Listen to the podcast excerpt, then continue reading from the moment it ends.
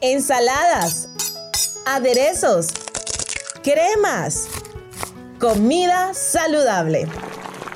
Esto y mucho más encontrarás aquí en Cocinando con Eli.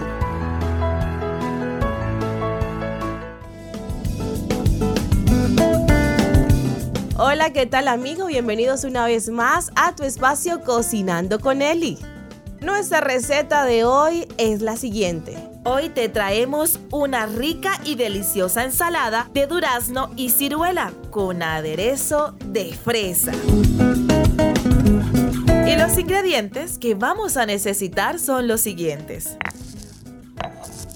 4 o 5 duraznos, melocotones o nectarinas grandes cortados en gajos y sin semilla. También vamos a necesitar 6 ciruelas rojas o negras cortadas en gajos y por favor, sin semilla. Y la preparación, muy fácil. Mezclar todos los ingredientes. Pero para preparar nuestro aderezo de fresa, vamos entonces a necesitar otros tipos de ingredientes. Y estos son los siguientes. Una taza y media de fresas bien desinfectadas. O media taza de mermelada de fresa, más el jugo de un limón.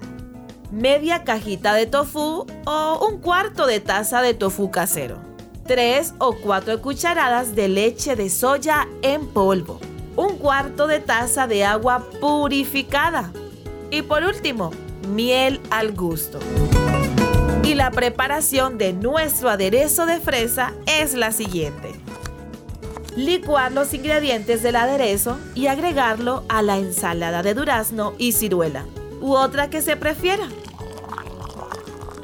Mi querido amigo y mi querida amiga, esperamos que hayas disfrutado junto conmigo esta receta y que puedas disgustarlo con toda tu familia. Se despide con ustedes Eliana Corcho y nos vemos en una próxima ocasión en Cocinando con Eli.